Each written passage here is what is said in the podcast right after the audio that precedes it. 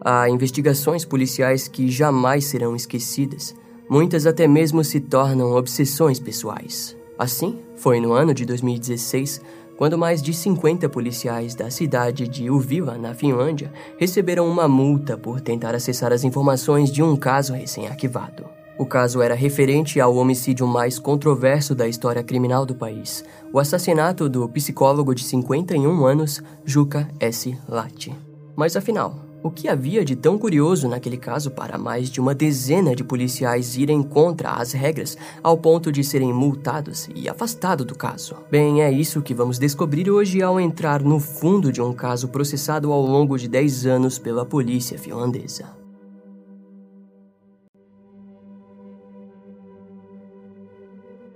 Em novembro do ano de 2002, o psicólogo Juka Lati havia acabado de se mudar com sua família para a cidade de Uvila. O motivo para a mudança deveria ser de felicidade para a família, pois Juca havia recebido uma oferta de emprego na empresa Luvata Oi. O bairro novo era tranquilo, com um supermercado a menos de um quilômetro da casa e com o centro de Uvila a pouco menos de três quilômetros. Sua esposa, Anneli Auer, por outro lado, sabia que a sua família realmente não queria estar em Uvila mas agora o trabalho do seu marido os prendia ao local. Juca passava longas horas do dia trabalhando, para nos fins de semana passar um bom tempo com sua esposa e filhos. A ideia da família era não ficar muito na pequena cidade e mais tarde se mudar para a cidade de Turku, ao sudoeste da Finlândia. Contudo, esse plano aos poucos foi trazendo frustração e logo a família percebeu que já havia se passado quatro anos sem se mudar da cidade de Uvila. Segundo Anneli, o trabalho na Luvata Oi frustrava seu marido. De início, ele era visto com admiração e muito valorizado, mas os anos se passaram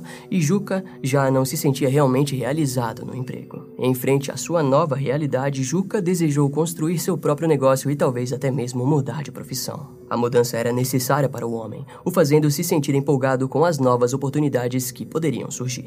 Em meio às preocupações e à ideia de um novo começo, a família viajou para Tenerife em setembro de 2006 a fim de ter uma semana de férias. Mais tarde, Anneli revelaria para os investigadores que aquela seria, para sempre, sua última memória feliz ao lado de seu marido. No entanto, naquele momento de suas vidas, poucas preocupações percorriam pela mente do casal. E foi assim até o dia em que toda a realidade da família mudaria para sempre, em 30 de novembro de 2006. Nesse dia, pela manhã, Juca viajou até a cidade de Turku, onde assistiria um seminário. Na cidade, ele desejou visitar sua irmã e, após vê-la, foi assistir o seminário na parte da noite. Segundo os organizadores, o homem havia saído do local às 10 horas da noite daquele dia. E é agora que o mistério se inicia. Era por volta das 2h43 da madrugada daquele dia, quando um operador da central de emergência recebeu o chamado de Anneli Auer, gritando na linha, entre aspas, Tem um assassino aqui, venha rápido. Anneli informou que um homem havia invadido sua casa e que havia esfaqueado seu marido, além dela mesma. Naquele momento, os seus quatro filhos também estavam na casa. A chamada durou pouco menos de cinco minutos, com Anneli permanecendo ausente da linha por um minuto enquanto o seu filho de nove anos segurava o telefone. Durante esses cinco minutos, gritos de Juca são ouvidos ao fundo pedindo ajuda à esposa. Após os cinco minutos, Anneli pegou o telefone em mãos e afirmou que seu marido havia ficado em silêncio de repente. A vida de Juca havia se esvaído de seus pulmões, ao mesmo tempo que um mistério ganhava vida. Vamos contar agora a história desse homem. Juca Lati nasceu no ano de 1955 ele era um homem de um nível esplêndido de qualificações como psicólogo social e dono de um mestrado de ciências sociais, que, por sinal, ele se orgulhava de ter obtido. Seus amigos o descreviam como um cara sociável, falante e dono de habilidades de se aproximar rapidamente das pessoas. Seus colegas lembram de Juca como um homem focado e com ética, que provavelmente lidaria com quaisquer das situações com que precisasse lidar na empresa. Curiosamente, foi por conta de seu amor pelo trabalho que ele também conheceu sua futura esposa, Anneli Auer. A mulher possuía sua origem na cidade de Kaarina, na Finlândia. Ainda quando criança, ela se mudou com sua família para Turku, onde completou os ensinos escolares no colégio Aura Joque. Colegas de escola se lembravam de Anneli como uma garota quieta e reservada. Após se formar, estudou línguas e sociologia na Universidade de Turku. Alguns anos depois, continuou seus estudos na Escola de Economia de Turku. Apesar de seu longo histórico acadêmico, estava mais que difícil para ela encontrar emprego e permaneceu desempregada por um ano. Foi quando decidiu que frequentaria um curso ministrado pelo Escritório de Empregos de Turku.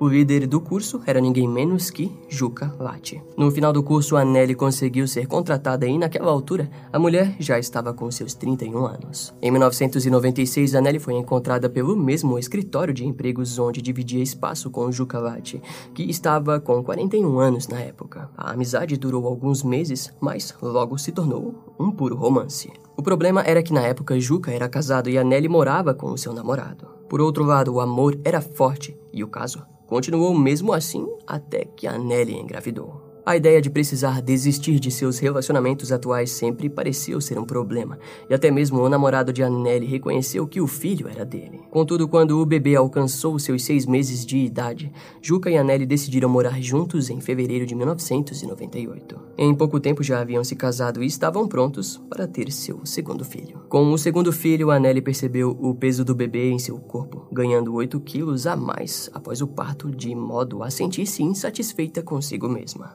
Foi então que a mulher passou a lidar com dietas e assim perdeu esses mesmos 8 quilos rapidamente. Ao perceber que poderia fazer aquele tipo de trabalho enquanto estava encostada por gravidez, a mulher criou o site Mama Diet, que significa dieta de mamãe. Mais tarde, ela criou outros sites que envolviam dicas de artesanato e viagens, se tornando assim uma pessoa bem ativa no mundo online. Então, em novembro de 2002, a família se mudou para Uvila. Toda a vida de Anneli mudou rapidamente ao se ver em 2006 com policiais entrando em sua casa e encontrando o seu marido sem vida no chão ao lado de muito sangue. No local foi encontrado cacos de vidro no chão.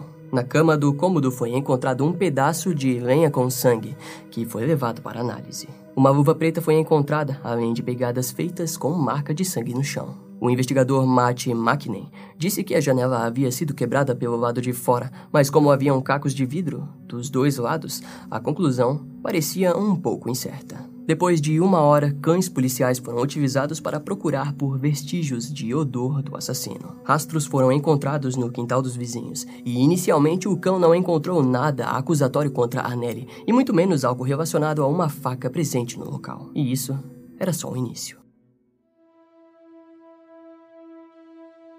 O primeiro relato ao ser ouvido pelos investigadores, sem dúvidas, foi o da própria Anneli Auer.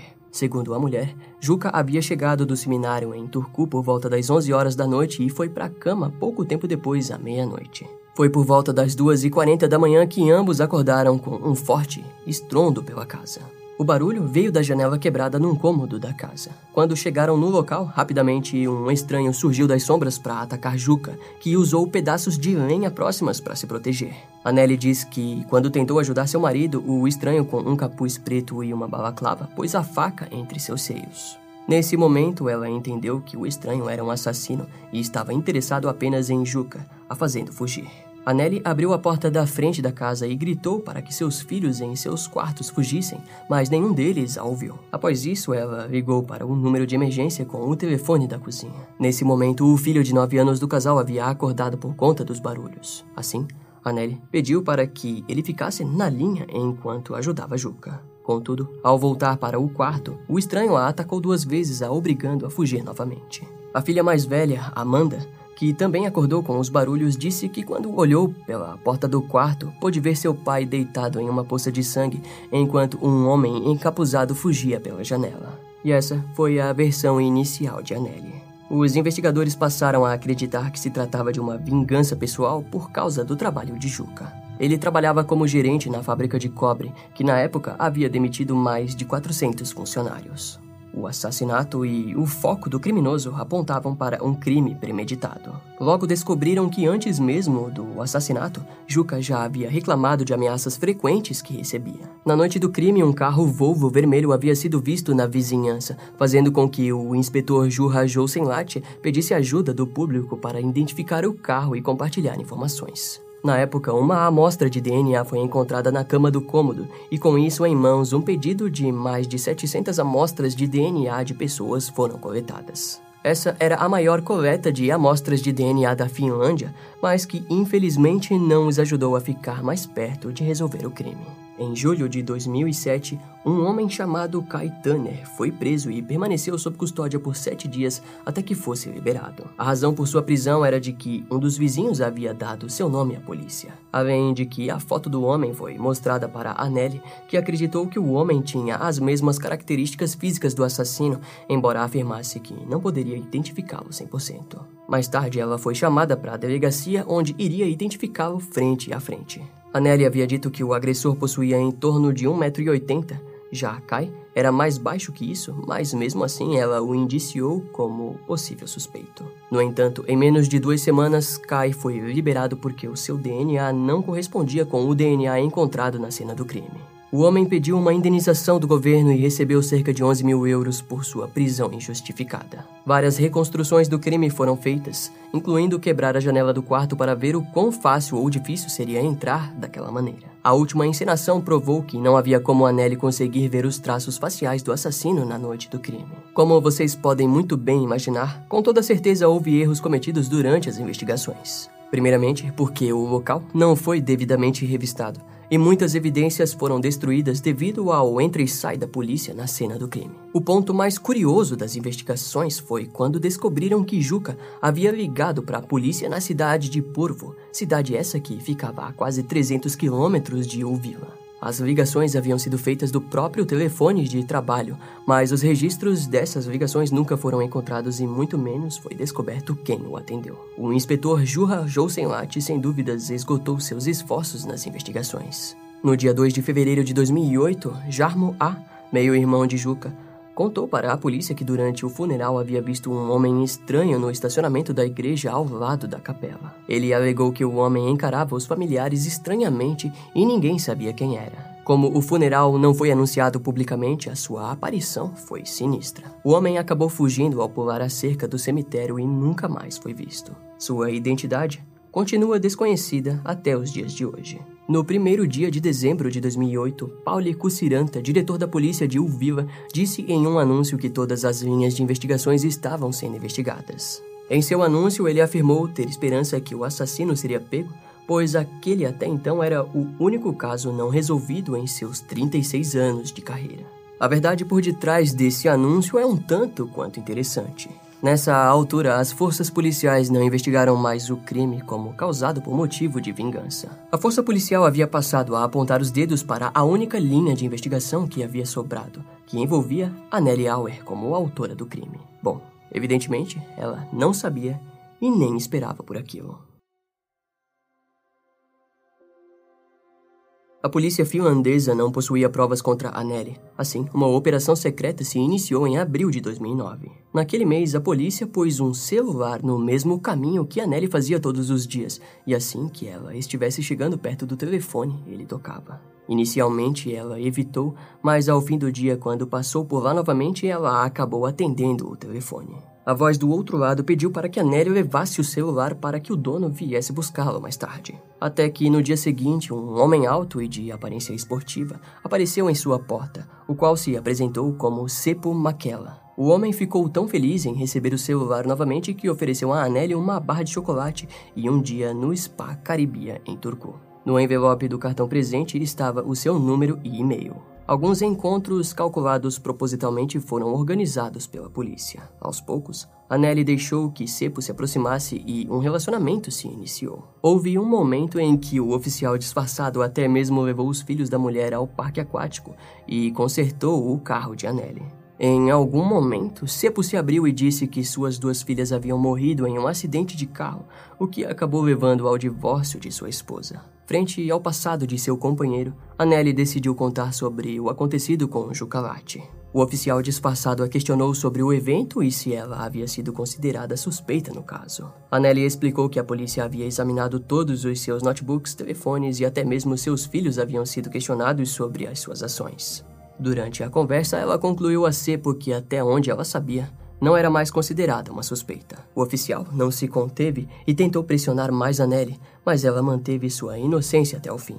Após quatro meses com a mulher, Sepo disse que viajaria para a Suécia, mas que na volta deveriam morar juntos. Anneli preferiu que o homem morasse junto com ela, pois desejava morar em uma nova casa em Turku. O homem prometeu que pensaria melhor sobre isso e saiu para a viagem. Em agosto de 2009, o responsável pelas investigações passou a ser Pauli Kusiranta, um oficial que fez o caso virar do avesso com sua teoria mais concreta. Pauli apresentou oficialmente a ideia de que Anneli era a verdadeira responsável pelo assassinato de Juka Lat, de 51 anos. Em frente à teoria, Pauli ainda a fortificou com o depoimento do psicólogo Pirculati, que afirmou que o comportamento de Anneli havia sido de total calmaria diante todo o caso. Sua opinião havia sido desenvolvida principalmente em seu estado psicológico durante os interrogatórios que assistiu em vídeo. Toda a situação havia parecido muito encenada para Pirco, que disse que foi quase como assistir uma peça de TV. As fitas dos interrogatórios também foram assistidas pelo psicólogo Lassi Nurmi,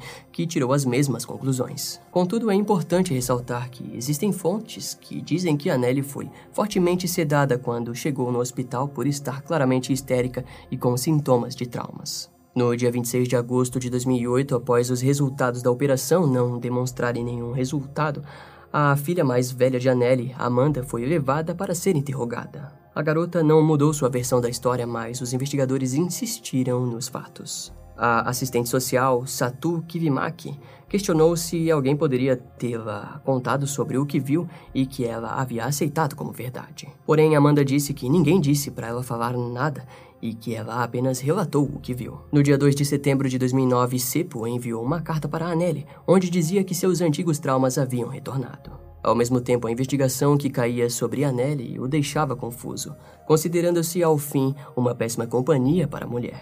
Entretanto, aquela carta não foi uma surpresa para Nelly. Naquela altura, ela já suspeitava das ações de Seppo, já que nunca havia sido convidada para sua casa, além de nunca conversarem sobre o trabalho do homem. A mulher contou mais tarde que, durante os meses que ficaram juntos, também não haviam feito sexo. Sua principal teoria era de que Seppo fosse um jornalista ou um detetive amador.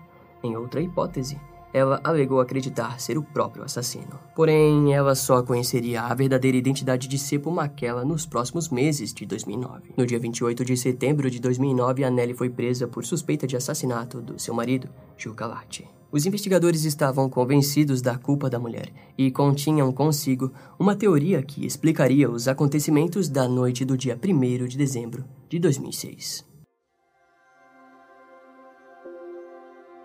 Segundo os investigadores, no dia 30 de novembro de 2006, Juca voltou para casa por volta das 11 horas da noite. Ao chegar em casa, não demorou muito para que uma briga entre o casal se iniciasse. De acordo com a visão policial, o casal possuía muitas diferenças e estavam à beira de um divórcio.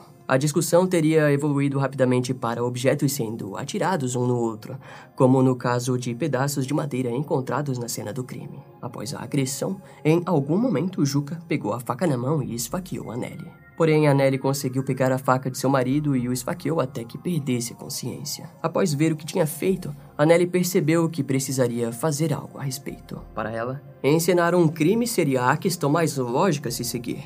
Assim, a Nelly quebrou a janela do quarto e fez pegadas ensanguentadas usando os sapatos de seu marido. Depois, a Nelly ligou para a central de emergência da polícia, mas percebeu que Juca estava recuperando a consciência, resultando em a Nelly pedindo para que seu filho permanecesse na linha enquanto ela terminava o serviço. Ao voltar para o quarto, a mulher acertou Juca na cabeça a fim de pôr um fim no homem. Porém, os promotores também acreditavam que Juca já estava morto muito antes e os gritos ouvidos ao fundo durante a ligação eram gravações. A arma do crime e as supostas roupas ensanguentadas foram devidamente escondidas por Anneli em algum lugar que apenas ela poderia saber. Após ficar dois dias presa, Anneli confessou o assassinato de Juca Latti. Porém, a confissão foi recebida após um interrogatório de horas e Anneli apresentava estar muito tempo sem dormir. No momento de sua prisão, a polícia anunciou que havia excluído a possibilidade de que um assassino estivesse à solta. Segundo Anneli, os policiais disseram que, após confessar,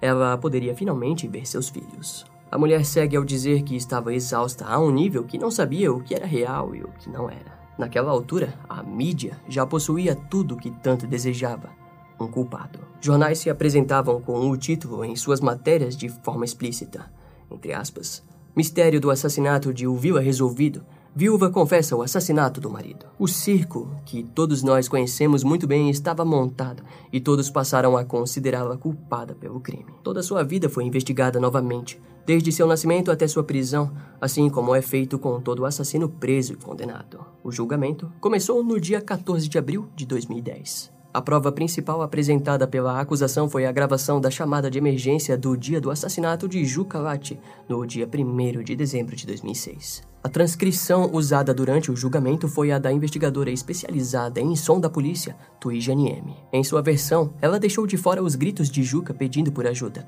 mas afirmou durante o julgamento que pôde ouvir a palavra Kuoli, que poderia ter sido dito por Anneli. A palavra Kuoli significa morrer, e logo depois a gravação ficava em silêncio, ao que parecia quando Juca havia dado o seu último suspiro. Os promotores também alegaram que, devido aos ferimentos e evidência colhidas, Anneli havia levado cerca de 15 a 20 minutos para matar o seu marido. Já os advogados de defesa de Anneli disseram que os sons ouvidos na transcrição da chamada eram, na verdade, o som da voz do homem que havia invadido a residência. Além de que, para a defesa, a chamada comprovava que Anneli não teve tempo o bastante de encenar a cena após matar Juca Latti. Outros pontos significativos da defesa de Anneli foram os de que a própria arma do crime não foi encontrada, nem as supostas roupas ensanguentadas que ela deveria estar usando durante o crime. O argumento se fortificava com o testemunho da filha de Anneli, Amanda, que não mudava sua versão da história de ter visto um homem vestido de preto saindo pela janela do quarto. Durante o julgamento, Anneli acabou descobrindo a verdade sobre Seppo McKinney. A mulher não apresentou tanta surpresa ao descobrir que se tratava de um policial disfarçado, mas a sensação de que havia sido traída era visível em seu rosto abatido. Apesar do esforço dos advogados de defesa, no dia 12 de novembro de 2010, o Tribunal Distrital considerou Anneli Auer culpada pelo assassinato de Juca. Anneli apelou para a Corte Real, que, com base no depoimento dela e de Amanda, bem como a falta da arma do crime e das roupas ensanguentadas, acabou arquivando a acusação de assassinato no dia 1 de julho de 2011. Na mesma época, uma reviravolta peculiar aconteceu e, em setembro de 2011, no meio do julgamento de assassinato, Anneli e seu ex-namorado foram acusados de crimes sexuais agravados. No dia 29 de junho de 2012, o Tribunal Distrital de Turku condenou a Nelly a sete anos de prisão por dois estupros e três acusações de exploração infantil. O ex-namorado de nome não divulgado foi condenado a 10 anos de prisão. Os crimes dos dois teriam acontecido em algum momento entre 2007 e 2009, pouco tempo após a morte de Juca. Frente a isso, o caso não termina por aqui porque o irmão de Anneli, o qual tinha a guarda de seus sobrinhos, revelou que as crianças começaram a falar coisas sobre a noite do assassinato. Como resultado, o Supremo Tribunal da Finlândia decidiu devolver o caso ao Tribunal Distrital de Satakunta. No dia 20 de agosto de 2013, Anneli Auer foi levada novamente a julgamento. Os promotores alegaram inicialmente que a morte de Juca poderia ter algo a ver com o satanismo. A ideia havia vindo diretamente da boca de uma das crianças. Entre aspas, as crianças falaram sobre os rituais de adoração satânica, onde mataram dezenas de ratos, vários pássaros e três gatos, disse a promotoria. Porém, a ideia foi logo descartada pelos próprios promotores que apenas achavam importante que aquilo deveria ter sido dito. Depois, o motivo do assassinato de Juca foi dito pelo fato de que ele desejava acabar com o casamento e viver uma vida diferente do que vivia. Assim, as declarações das crianças passaram a ser divulgadas, e uma delas havia dito que ouviu os botões de um gravador na noite do crime. Esses sons teriam sido os gravados por Anneli minutos antes de ligar para a emergência. Em um vídeo de um dos filhos de Anneli, a criança disse que sua mãe planejava matar seus entes queridos e até mesmo acrescentou ao dizer que sua mãe estava considerando um incêndio criminoso. O debate sem dúvidas era inevitável. Ninguém no tribunal sabia ao certo se poderiam ou não considerar a história das crianças, que eram todas bem jovens na época do crime. Anneli Auer foi novamente considerada culpada no dia 12 de dezembro de 2013 e condenada à prisão perpétua. Ao fim do ano de 2013, o resultado das amostras de DNA retiradas na cena do crime finalmente haviam saído. O resultado foi frustrante ao perceberem que o DNA encontrado mostrava o DNA de um dos investigadores do laboratório criminal que investigou a cena e, sem perceber, adulterou as provas. Com isso, novamente, Anneli apelou para o Tribunal de Apelação de Vaza, que considerou que era mais provável que um estranho havia cometido o crime do que a mulher. O tribunal também não achou as informações dadas pelas crianças como consideráveis e, novamente, sentiam que a falta de evidências deixava todo o tribunal em sensação de dúvida. Assim, a acusação de assassinato contra a Nelly Auer foi arquivada novamente no dia 19 de fevereiro de 2015. A Nelly havia passado mais de 600 dias na prisão pelo assassinato e, no ano de 2016, recebeu uma indenização de 500 mil euros. Foi a maior indenização dada a uma pessoa presa sob falsa acusação na Finlândia. E assim como dito no início do vídeo, em 2016, mais de 50 policiais foram acusados de tentar acessar as informações sobre o caso e foram multados. No dia 6 de setembro de 2016, Anneli Auer publicou um livro chamado Memórias da Viúva Assassina. No livro, ela relatou os eventos de forma cronológica antes do assassinato, o que aconteceu na noite do crime, os anos subsequentes da investigação e seus dias no tribunal. Anneli criticou fortemente a forma como a força policial conduziu as investigações e como a mídia publicou diversas informações falsas e de degradação moral. Entre aspas, acho com esperança e cautela que o pior já passou a vida ainda vai ser boa para todos nós. Não como era antes, mas bom de uma maneira nova. Escreveu Anneli nas últimas linhas de seu livro. Enquanto Anneli continua a desenvolver a vida que perdeu atrás das grades, os filhos de Juca ainda esperam por respostas sobre quem ceifou a vida do pai naquela noite de 2006. Assassinatos na Finlândia não costumam ter prazo para prescrição, mas todo o tempo perdido em uma suposta linha investigativa errada torna o fato de que seja bem provável que o crime do dia de 1 de dezembro de 2006 na cidade de Uvila nunca seja resolvido. O caso permanece arquivado, esperando para que algo significativo o tire de dentro da gaveta. A Nelly Auer, sem dúvidas, é uma mulher muito controversa em toda essa história, mas é fato que toda a investigação mais rodou em volta da mulher do que da vida pessoal de Juca. Para nós, de um país que fica muito longe da Finlândia, fica difícil saber como foi o clímax das investigações. Porém, fontes dizem que boa parte dos finlandeses ainda nos dias de hoje consideram a Nelly Auer culpada do assassinato de Juca Latte. Esse caso vai ficando por aqui. Eu espero que você tenha gostado. Não esquece de me seguir nas outras redes sociais. Meu Instagram é brian.m com dois M's, E-M-M-E. E não deixe de conhecer o meu canal no YouTube com os episódios mais recentes que irão demorar um pouco mais para vir aqui pro podcast. Eu vou ficando por aqui, até a próxima e tchau.